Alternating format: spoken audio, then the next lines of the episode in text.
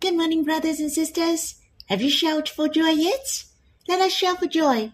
I give thanks to the Lord that He saved us and we are the glorious one before Him. We're united closely to Him and His will. The Lord opened our eyes. Now we see the beautiful hearts of Abba and the Lord. Truly, we valued in drawing near Him. The Lord made known to us that the Lord's eternal plan is a household. He commanded us to build this household. We have to give thanks that our lives are united to Him and His will. Our lives are completely worthless before we believed in the Lord. In fact, we didn't know the meaning of life. But how precious the Lord's plan is the meaning of my life. Brothers and sisters, surely it is so glorious. Shall we sing a hymn? It's in hymn No. 2, Psalm 188. United to the Lord.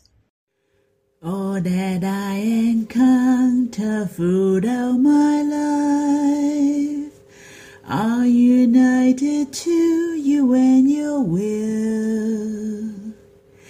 You and I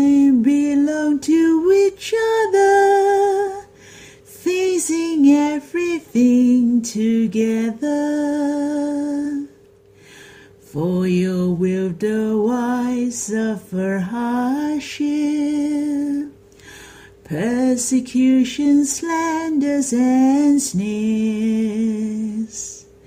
Yet my heart can rejoice in all this, for your grace abounds through my journey. Your presence a warmth in God's family moves me deeply joy and rest. Your fervent love compels my heart, floods and flames to pause. I'm stand fast.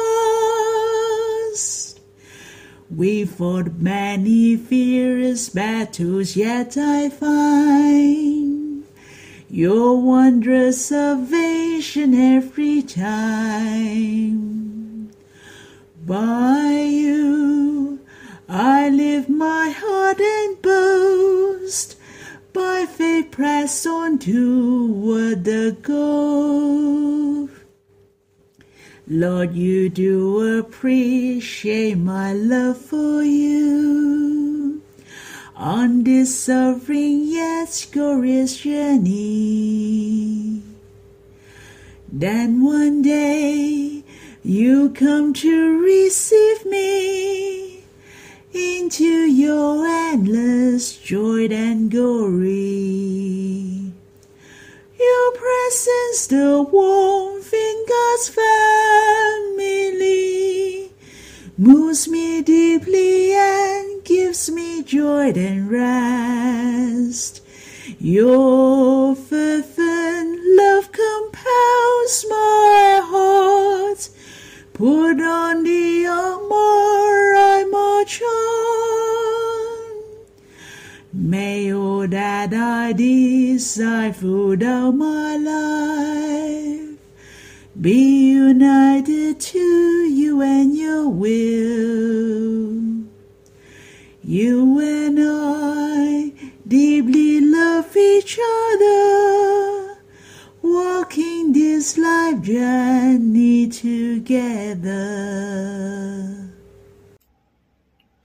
was impressed when I sang this hymn.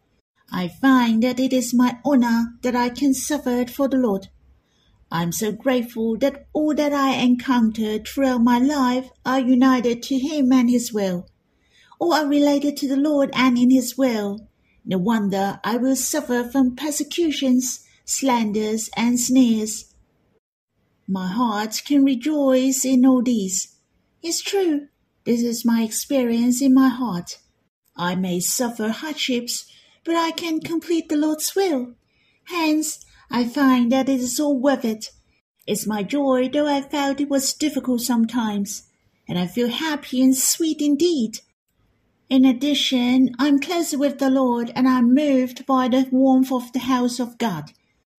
The Lord's love and the warmth of God's household are our greatest encouragement.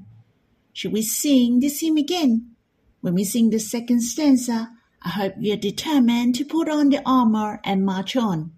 I hope we all have a new commitment, a new resolution to satisfy the Lord's heart and please Him. The days are getting less. The Lord is coming soon. Let us satisfy the Lord before His coming. Let us worship after singing the hymn.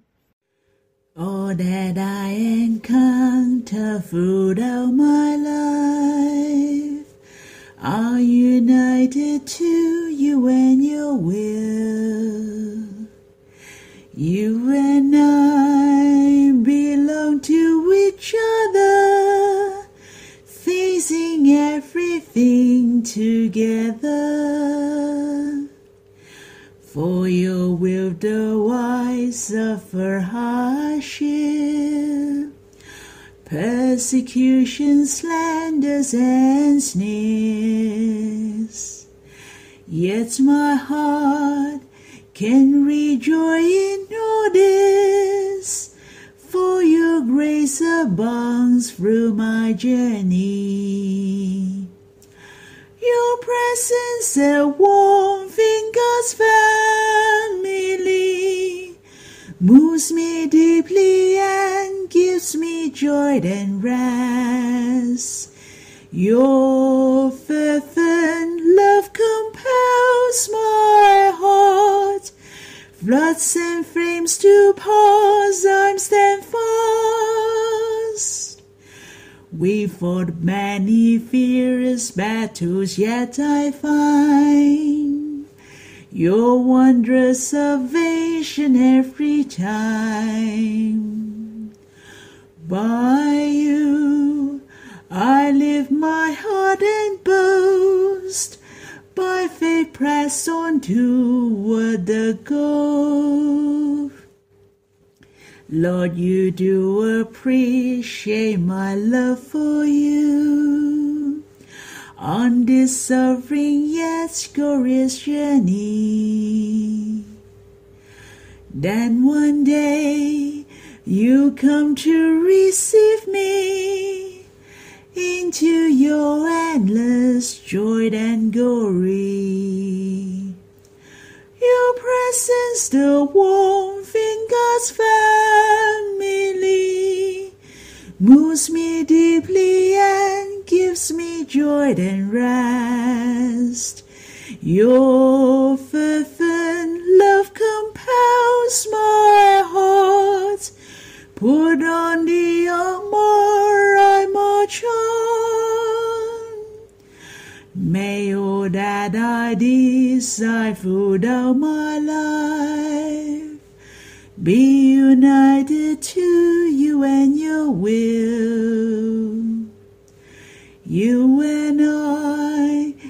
deeply love each other, walking this life journey together.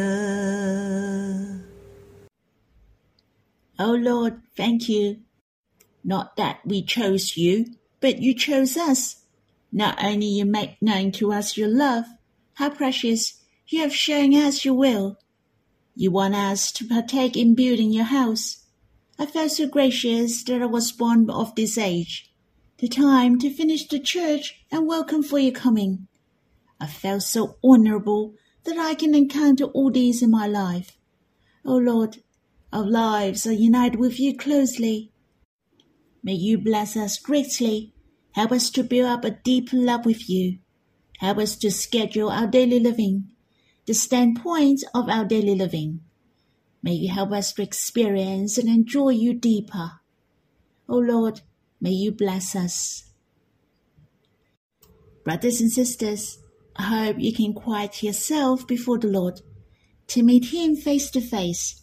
You can stop the recording and come back when you're done. Then we'll read the Bible. May the Lord bless you. Brothers and sisters, we'll read in Song of Solomon, chapter 6, verse 2.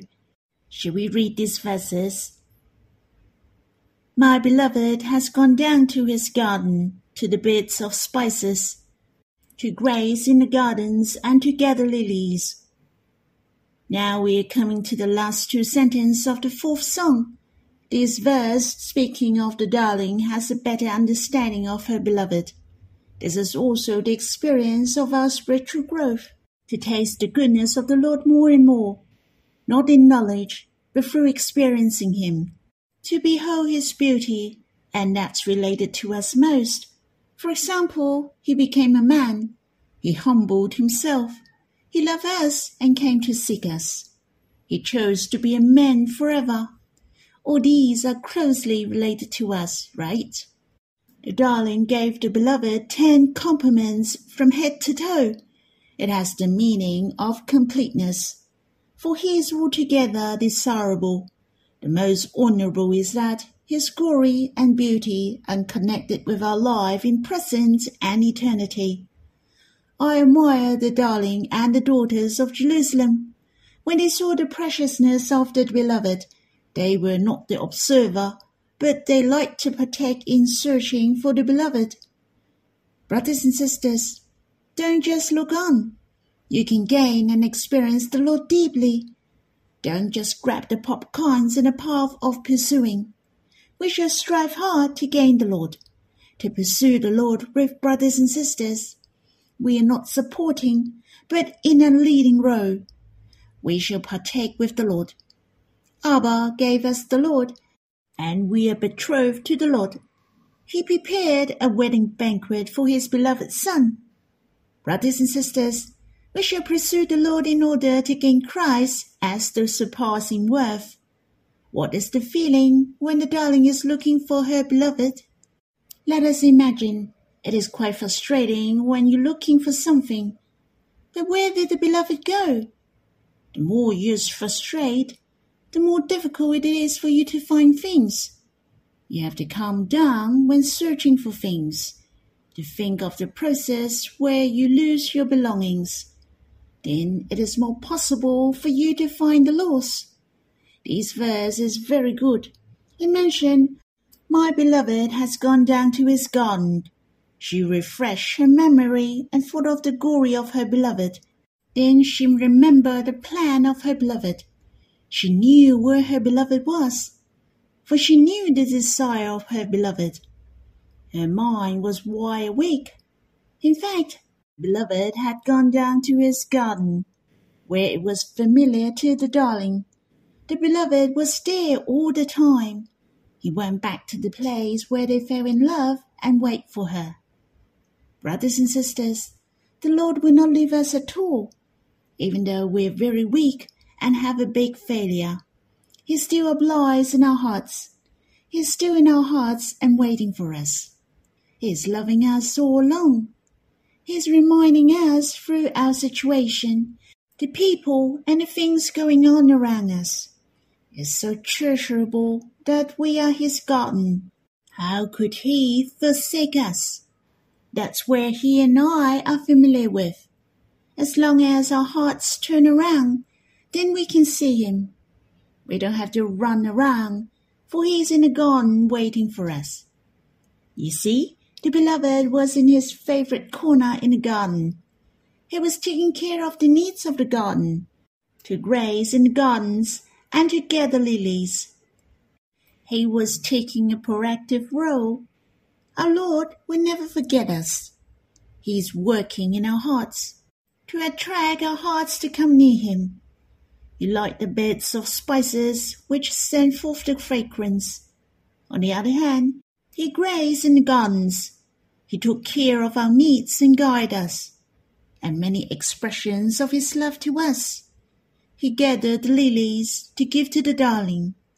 He's so gracious that there's much love appearing of the Lord to me in my life.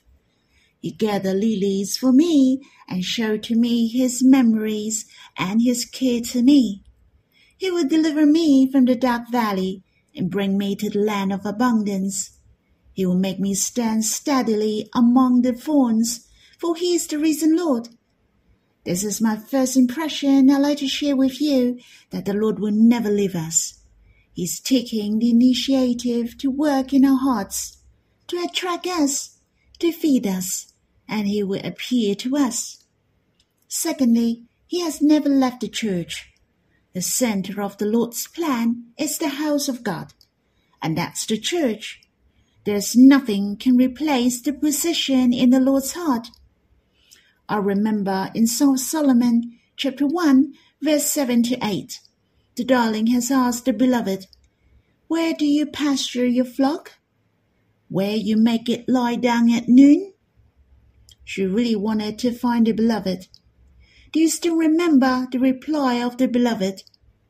In chapter 1, verse 8, If you do not know, O most beautiful among women, follow in the tracks of the flock, and pasture your young goats beside the shepherd's tents.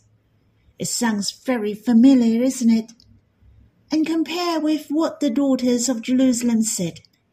O most beautiful among women! It was the same. I can say chapter 1 and chapter 6 correspond with each other. Both were speaking of the direction in which the beloved has gone. Where could I find the beloved? Both were pointing at the same place, which is in the flock, and that's the church. Among the brothers and sisters. It's true, there is the most honorable and beautiful plan of God in all of us. How he longs for us to be the closest and the nearest with him. But God doesn't want us to be a lonely saint. That has been an eternal plan of God in this universe since ages ago. What God wants is a household. Those who believe in Him became the member of the household of God. The church was chosen to be the dwelling place of God forever. The Lord Jesus came to make the appearance of the church. He suffered from the most brutal death not only to wash away our sins, but to make this house appear, so you and me to be the children of God. We have the deepest relationship. We became the dearest brothers and sisters, the members of the house of God. Brothers and sisters, do you know which place has the greatest presence of God? That's right, it is the church. Even the Lord promised, where two or three are gathered together in his name, there is his presence among them.